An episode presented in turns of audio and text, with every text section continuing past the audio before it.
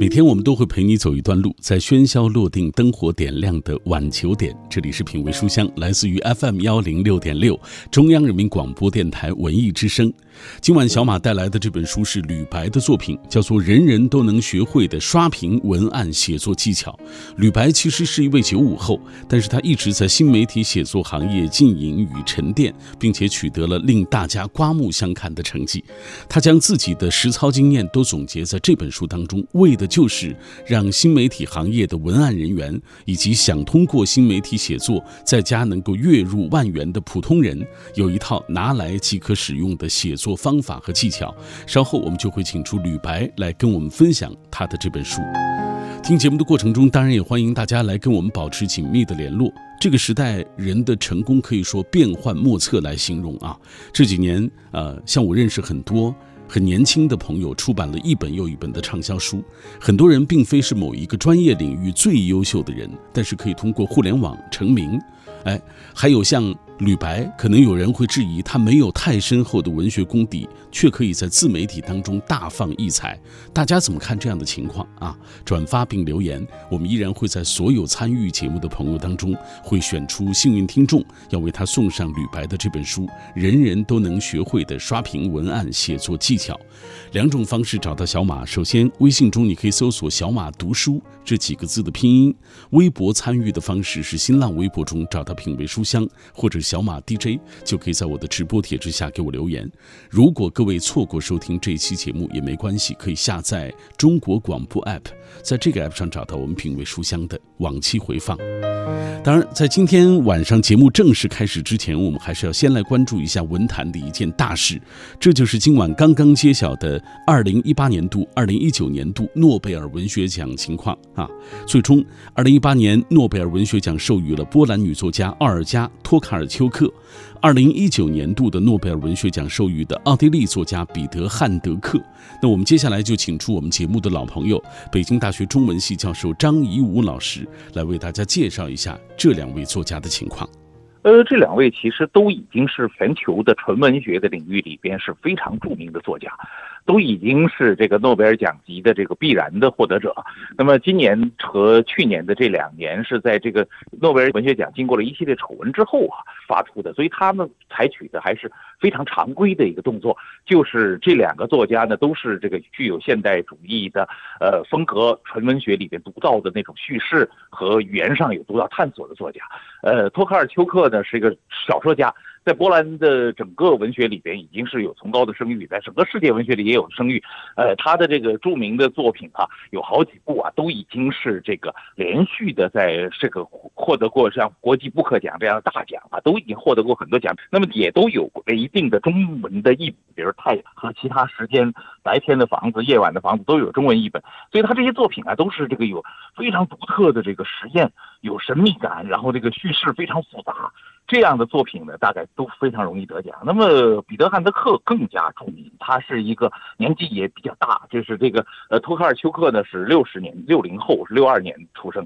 可是这个彼得·汉德克是这个一个四二年啊，他是年龄比较大，在全球文学文坛上都享有崇高的声誉的这么一个德语文学的代表性的作家啊。他的作品的这个知名度非常高，他是个戏剧以戏剧家著名，但是他其实写过非常丰富的作品，所以他作品对中国读者来说并。不是陌生的，但是，呃，在中国的纯文学界、纯文学圈子里边，或者是在中国的这个戏剧圈子里边，他都有很高的声誉。但是呢，在这个我们的这个这个一般的公众中间，这些作家都不是非常熟悉。现在啊，嗯，那么诺贝尔文学奖呢，给了我们大家一个了解这些作家的独特的作品的一个机会。嗯，做一个特别的预告，明天晚上品味书香节目，我们将会带来本次揭晓的诺贝尔文学奖的专题节目，尤其是我们在节目当中还会为大家介绍啊，尤其是请相关的专家或者是学者对之前呼声很高的中国女作家残雪做相关的介绍，欢迎大家的收听。这里各位正在听到的是 FM 幺零六点六中央人民广播电台文艺之声的品味书香节目。稍后进入今晚的重点分享环节。今天晚上我们带来的是吕白的作品《人人都能学会的刷屏文案写作技巧》，看一看九五后的吕白如何通过写作这种方式改变自己的命。命运。我爱白纸千字的城堡，它装得下整个宇宙的情愁悲苦。仗剑奔走的少年，沉默如水的思想者，不着边际的幻想，永远热泪盈眶的感动。繁华落尽之后，倦意袭来之前，FM 一零六点六品味书香，给你夜色里最美的诗句，永远触手可及的远方。夜色里最美的诗句和永远触手可及的远方，尽在 FM 幺零六点六中央人民广播电台文艺之声的品味书香节目当中。我们今天晚上带来年轻的写作者吕白的作品，叫做《人人都能学会的刷屏文案写作技巧》。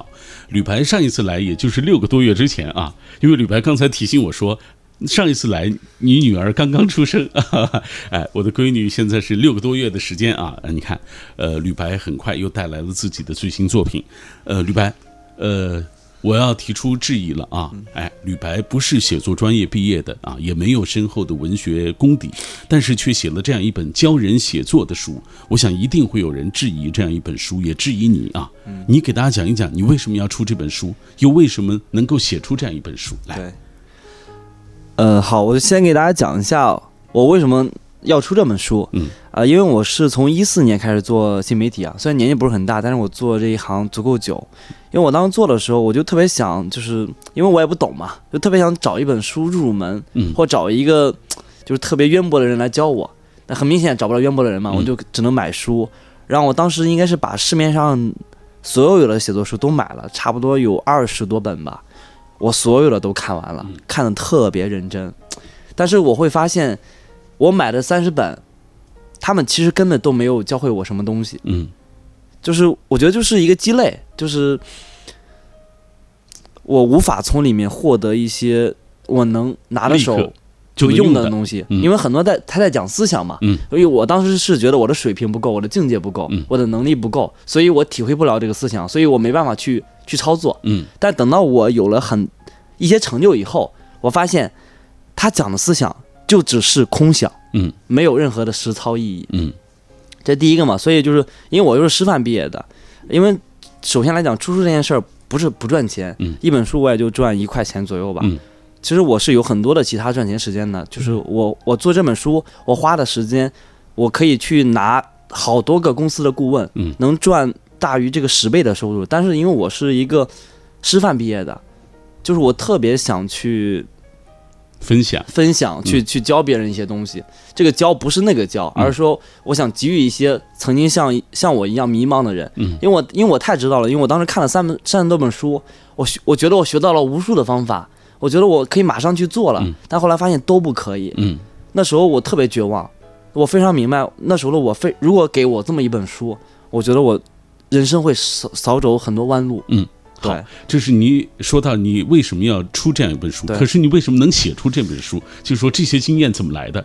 其实这样的，就是我大概是有写过一百多篇十万加，嗯，几十篇百万加，我有很多作品被人民日报、那个共青团中央还有很多的超级大号去转载，嗯，就做过很多刷爆全网的作品。我的水平在新媒体界毫不夸张，已经是最 top 的百分之一了，嗯。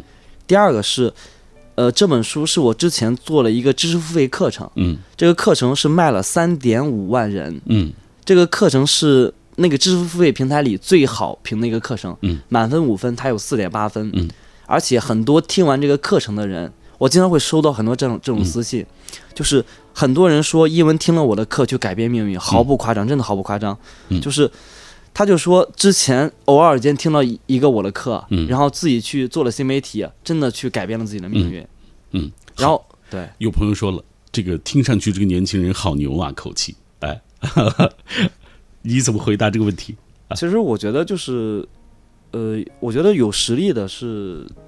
牛是有底气的，嗯，而不是说虚无缥缈的画饼，嗯，对，就是说，我就我我在新媒体行业里取得了一些东西，都是有数据和事实沉淀的，嗯，而且我讲的这些东西都是确确实实发生的，嗯，这样，我们接下来通过一个短片，我们进一步认识一下吕白，看看究竟啊这个简历当中能够提供给大家哪些内容。来，作者吕白。腾讯产品经理，千聊大师写作课主讲人，梅老板新媒体商学院导师，在行新媒体写作领域导师，为多个新媒体公众号担当顾问，拥有丰富的新媒体文案写作经验，曾是某知名公众号副主编，写出过超百篇十万加阅读量的刷屏级文章，深受自媒体用户的喜爱。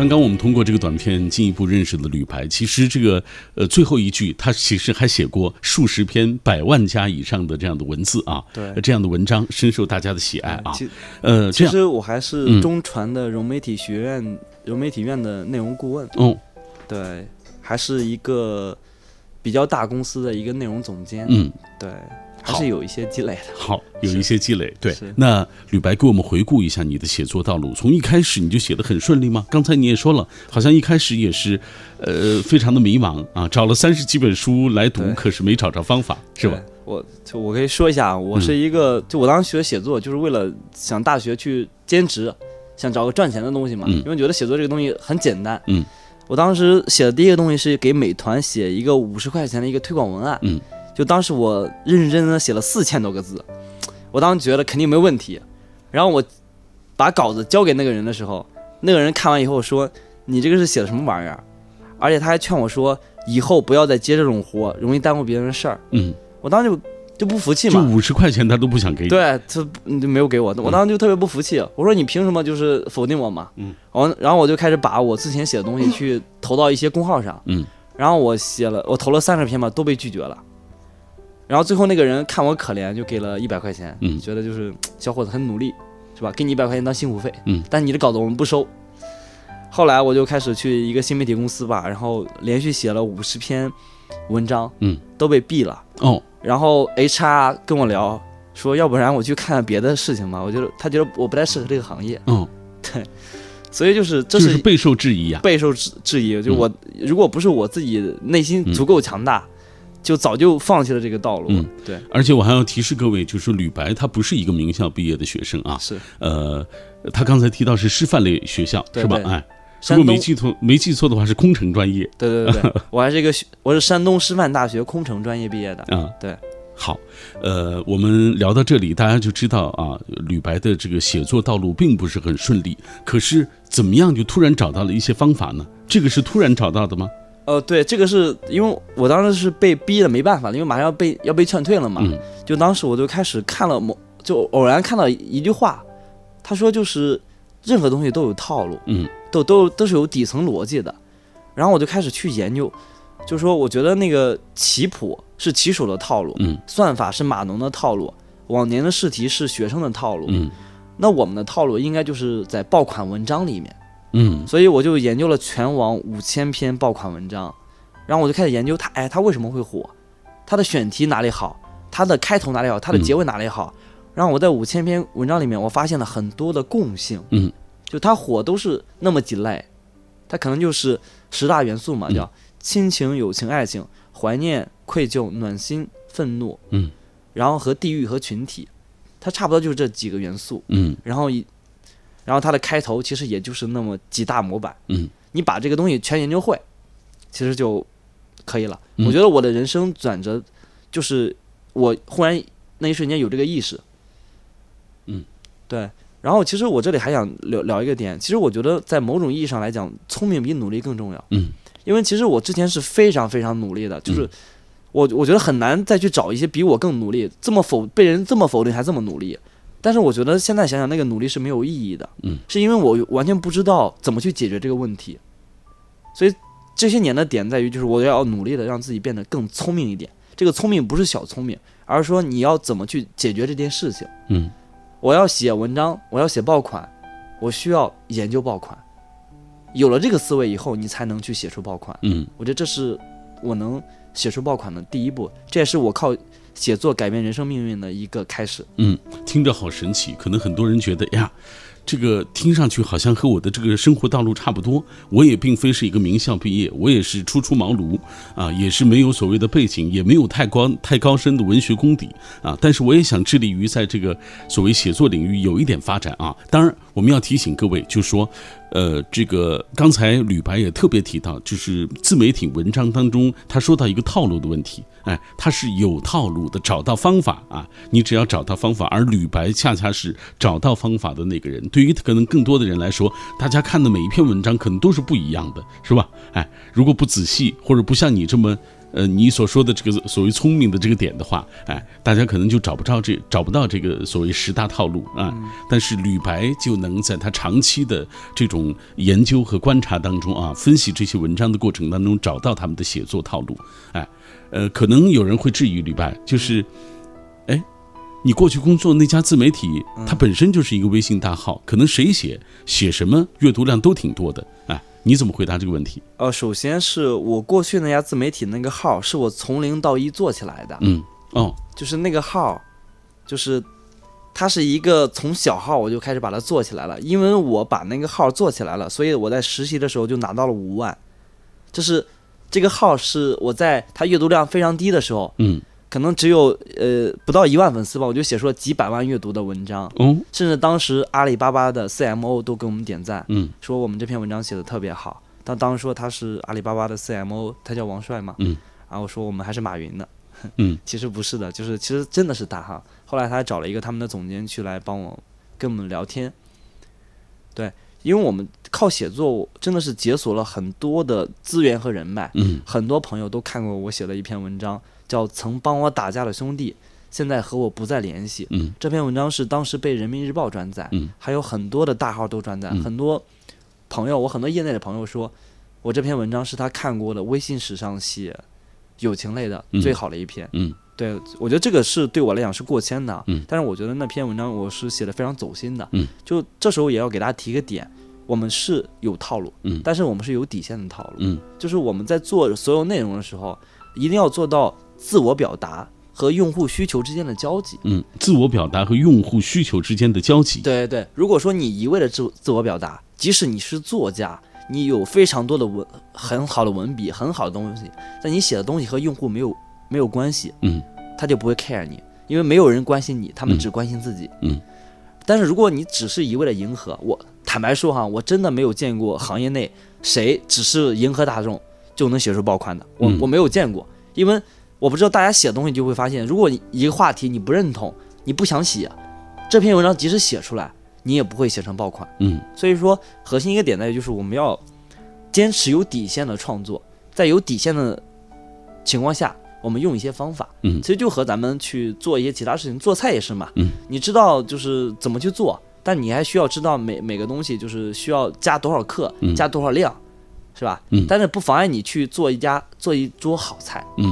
对，好，哎，大家通过吕白的这个语言就能知道，吕白就是这个所谓现在这些年轻人啊，呃，这个成长起来的这一代啊，因为他这就是九五后啊，现在是二十四岁，哎，这个二十四岁的吕白其实已经就是从经济从某种意义上来说，他已经算是成功人士了，因为他。如果没记错的话，我记得是毕业几个月就买了房，在北京是吧？哎，呃，是在济南，呃，在济南买的房，在济南，在济南买房，对，哎，呃，这个过程其实是非常迅速的啊，呃，而且写作也的确是改变了吕白个人的命运，因为之前其实他是找不到一个出路的，是吧？啊，来到北京也是两眼一抹黑，是不是？哎，所以吕白今天啊，呃，能够通过。写作这种方式，不断的成就自己啊，应该说让我们看到这个时代啊，就是提供给年轻人的一些机会，就是这个互联网不断的发展，提供给年轻人一些机会。当然，我也要提醒各位，就是今天我们介绍这本书，也不是说一个它就是一个写作的一个宝典啊。对于吕白来说啊，他能够成功，说实话就是。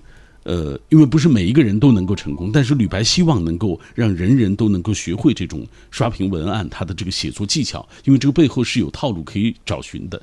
前提，吕白也特别提到，走心啊，你的这个表达和用户的交集能够产生一种共鸣和对接，这是非常重要的。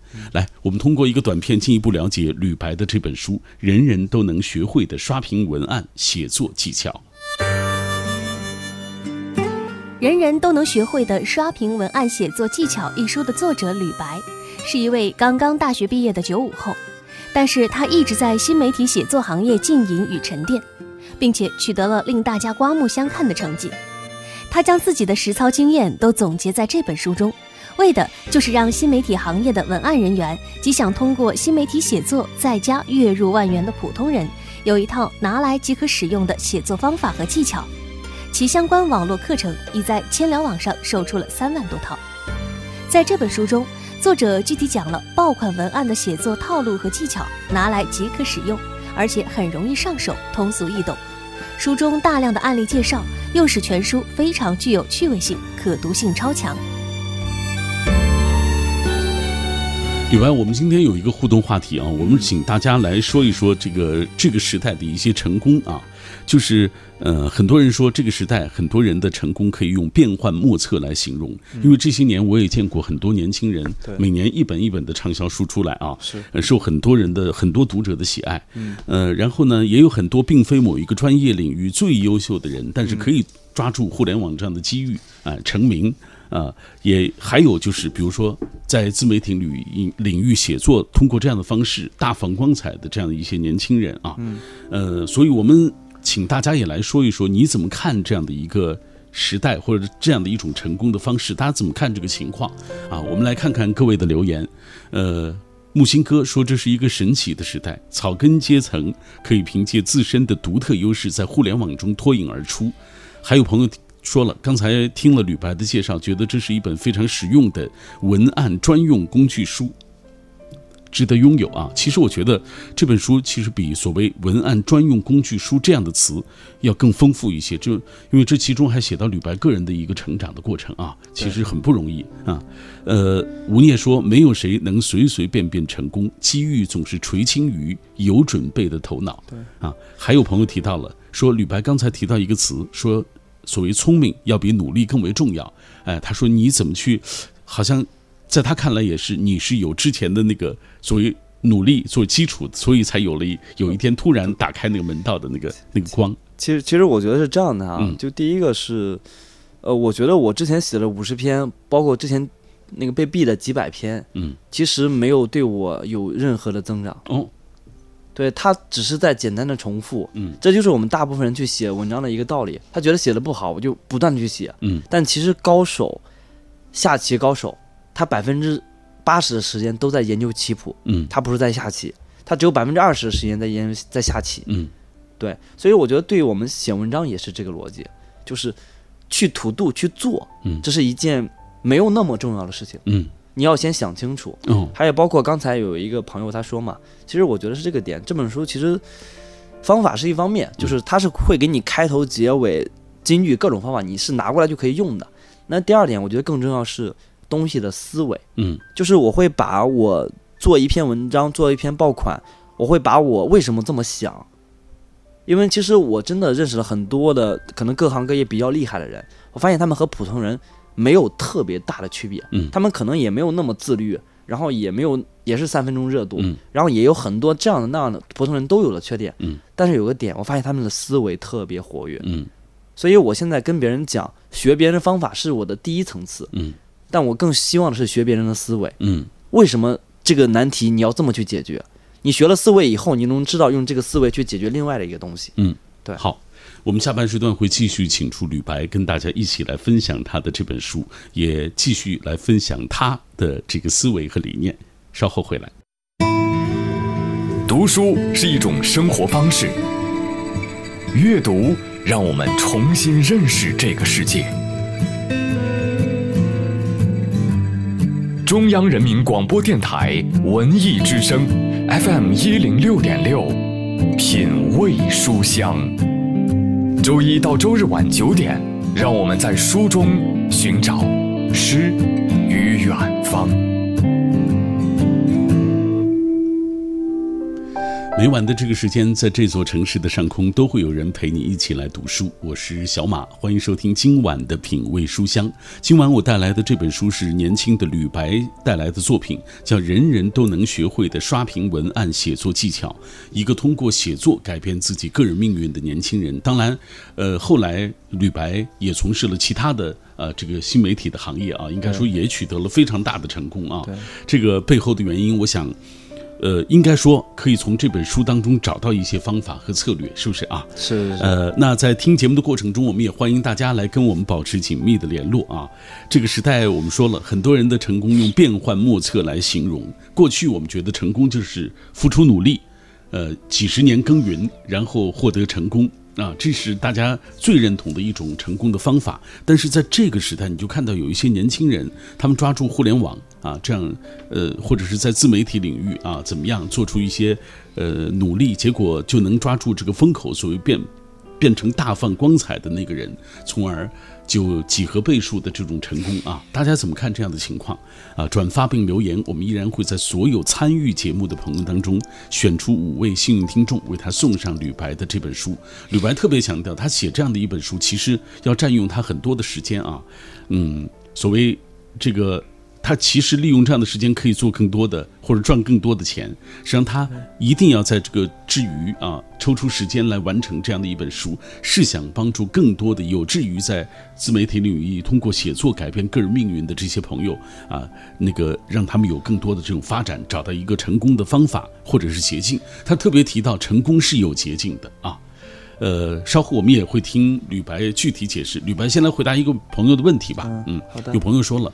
在我看来，有输入才会有输出啊！哎，就是你读了多少书，你才可能写出怎么样的东西。对哎，请问今晚节目嘉宾平时都会看些什么样的书呢？就是什么样的书能够改变你命运到现在呢？呃，其实是这样的，比如我在做新媒体的时候，我没有看过相关的书，嗯因为其实我我我跟最开始讲了嘛，我看了三十多本市面上的书，嗯我发现都是在都是传统写作。都是传统写作，都是没有对我来讲没有任何帮助。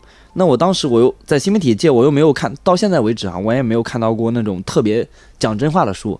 因为为什么我这本书呢讲真话呢？因为我不在这个行业里去做了，就是能讲的、不能讲的、压箱底的，都我都都写到这本书里来了。嗯对然后我我的最大的那个阅读的载体是我研究爆款，嗯我看了差不多应该是比五千篇爆款还要多，每天都在看爆款。嗯，就你们在看一篇文章以后，你们你们可能就就只是看了，那我看完以后，我这篇文章火有三点，那这个开头能不能去我用一下？嗯，那这个结尾的方式写的真好。我在看到任何的东西的时候，我都会有这种触觉。嗯我给大家讲一个观点啊，咱们的大脑百分之九十的时间都是在闲着的。嗯比如说，大家可以想一下，今天你出门是迈了左脚还是右脚？你肯你肯定想不出来，对，因为你的大脑会过滤很多这种他觉得无用的信息。嗯我们在看一篇文章的时候也是，或者或者我们在看一个电视节目的时候，或者一个电影的时候也是，嗯，就是我们只是看了，只是感动了，嗯然后没有学到任何东西。你只有让你的大脑保持这种我要看这篇文章学学到东西，嗯你先有这个意识，你才能学到东西。我给大家讲一个例子啊，我不知道大家有没有看过一个电影，那个电影叫《美国往事》，嗯，美国往事。这个电影特别棒，就是男生必看的几部电影之一。嗯就很多人看完这个电影，就只是看完了。但是我看完这部电影以后，我写了一篇特别火的文章，就是那个曾帮我打架的兄弟。嗯我是用这个电影的这个他的讲故事的方法，他是插叙、正序、插叙嗯各种，他那个方式，我用这个方式直接套用到了新媒体上面，效果非常好。嗯对，那篇文章在我们是一个小号的时候就已经拿到三百多万阅读。嗯，如果没记错的话，很有一个好像有一个商家把它当做广告了这个这篇其实本来就是一个广告。啊，本来就是一条广告、啊。对，但是后来这这个广告被人民日报就是去掉广告以后转了嘛，嗯就当时还印象特别深刻，有一个人民公安的老教授，有七十多岁了吧，返返聘的，嗯。然后他朋友圈里平时什么都不转，只转一些学术之关嗯。相关的东西。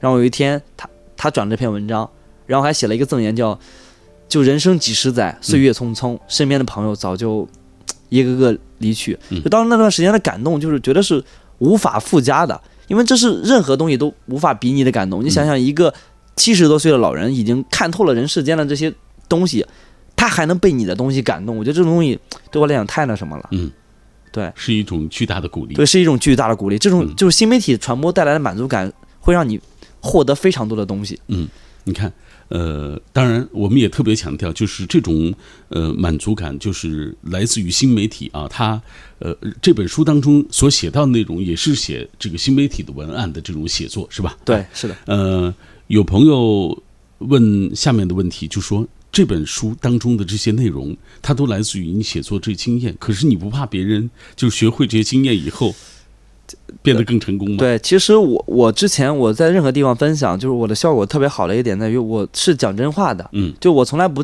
不忌讳给大家说，比如我会一百分的东西，我从来不会给你们讲八十分。嗯，我觉得两个点，第一点是我觉得我即使讲了一百分，你也不可能学到一百分。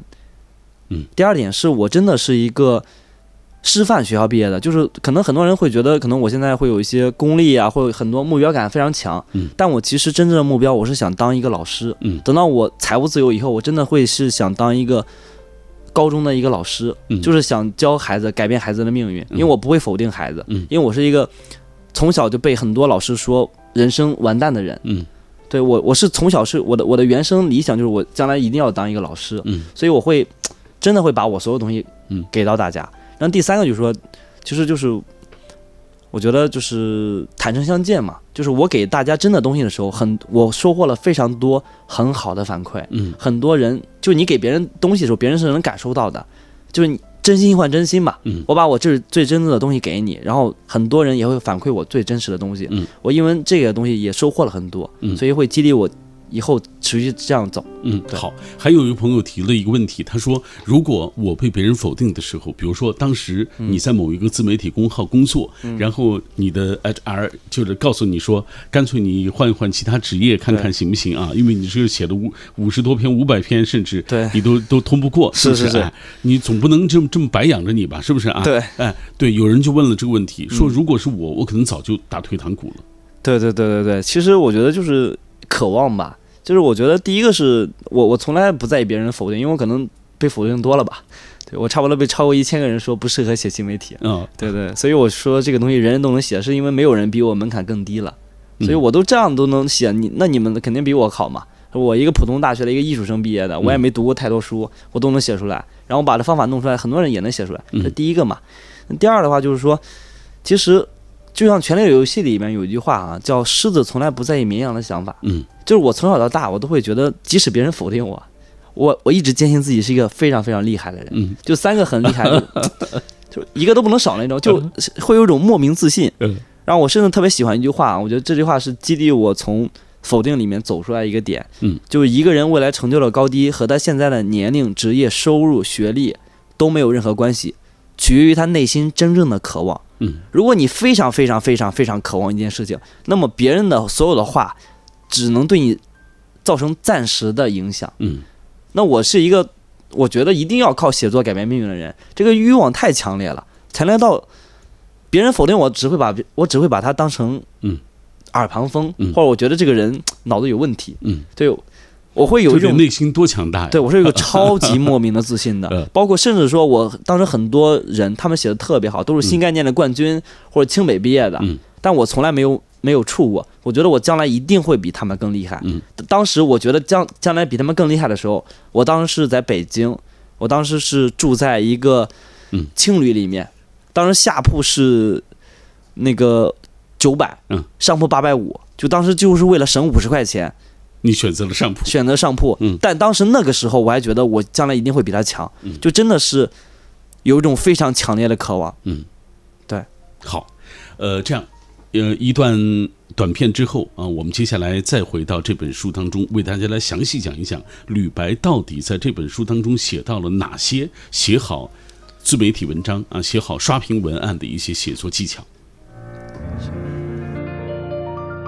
人人都能学会的刷屏文案写作技巧，通过介绍标题、选题、开头、结构、故事、金句、结尾七个方面的写作技巧，近五十多个方法，告诉读者如何快速写出阅读量达到十万的新媒体爆款文章，以及如何通过提升写作技巧来提高自己的收入。作者还在书中介绍了很多自己的亲身经历，也是一本很好的职场励志书籍。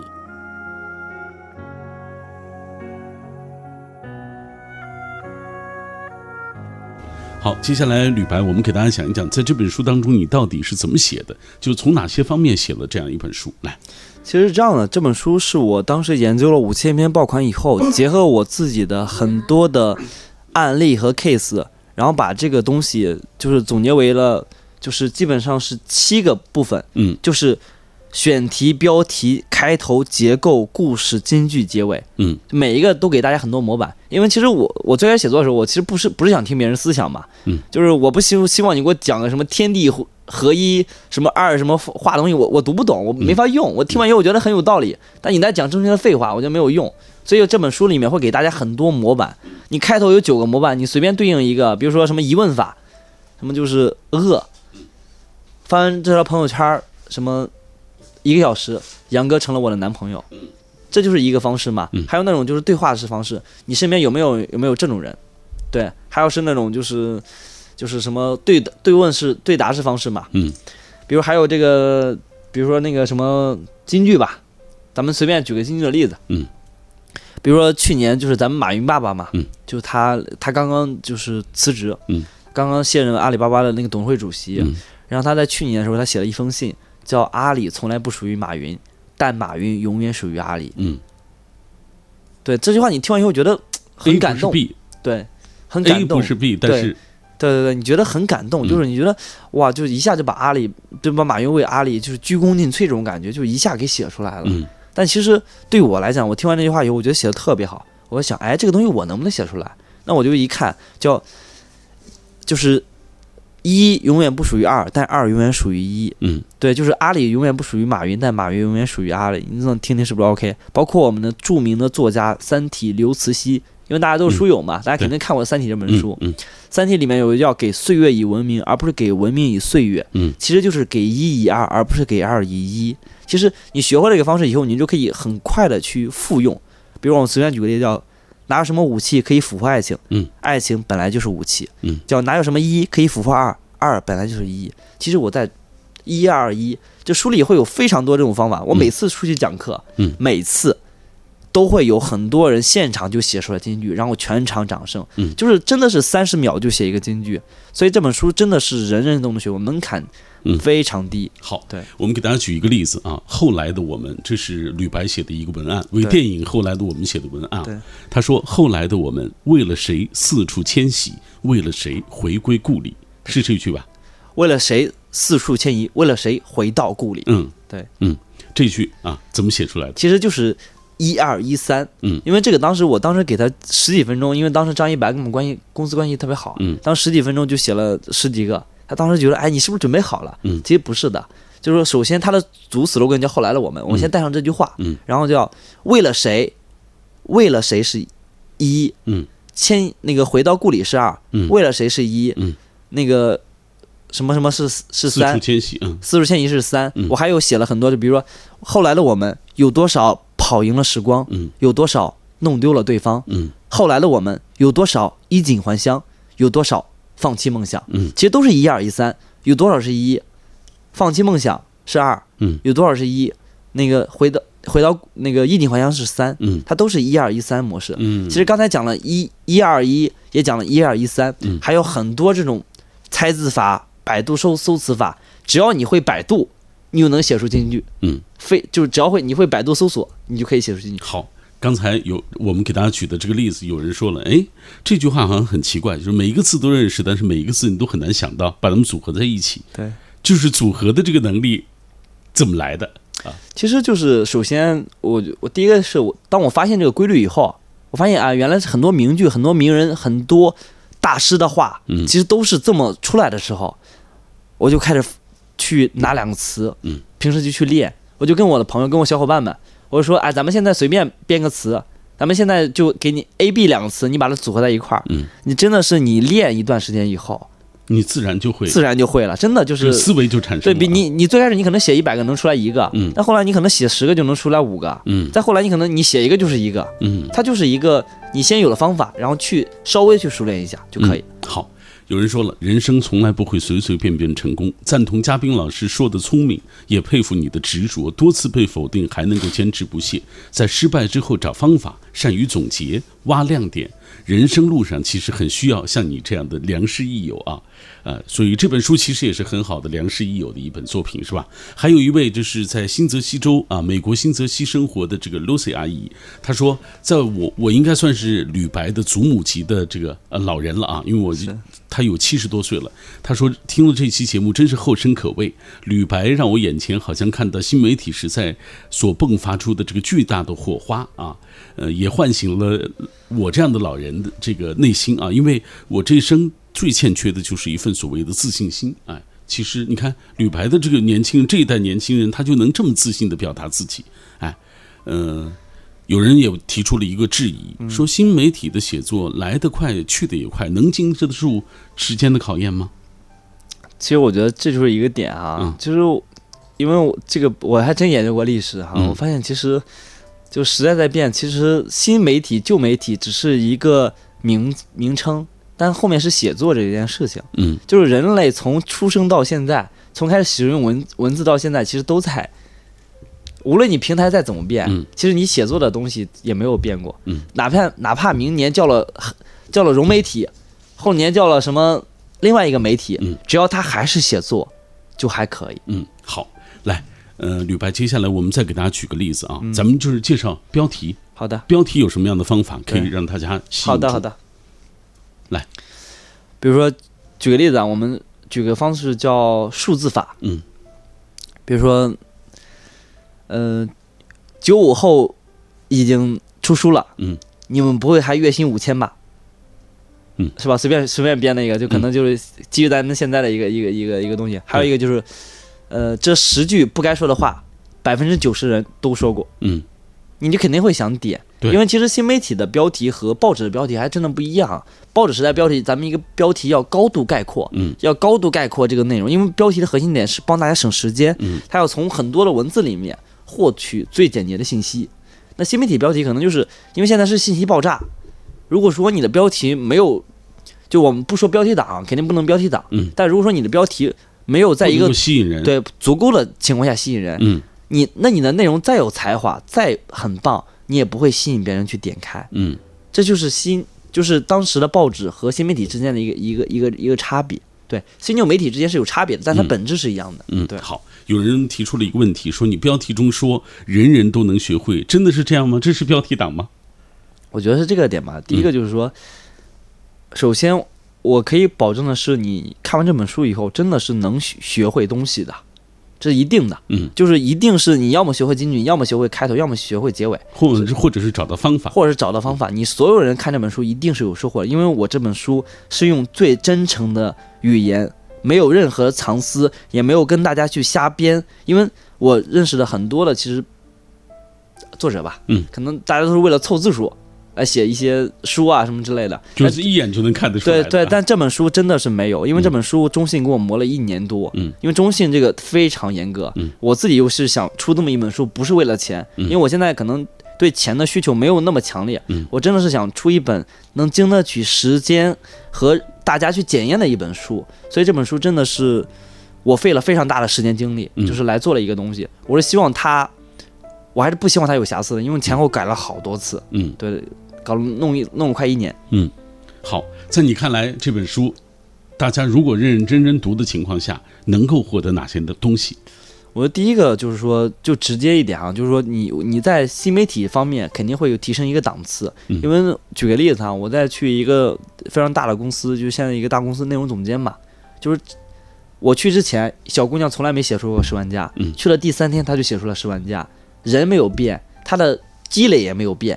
变的是他的思维，嗯，我给他开了个窍。还有就是，之前有个微博，他一直是六十万阅读，嗯，但我去了以后就能搞出来一千万阅读，嗯，也是去了一周以内，人没有变，积累也没有变，是他的思维变了，嗯，就这本书能让你真的去接触到一个新媒体专业的高手，这个行业最 top 的人，他是怎么去思考的，嗯，你会发现其实根本没有那么复杂，就是新媒体很多人会把它讲得非常复杂，嗯，其实就是一个。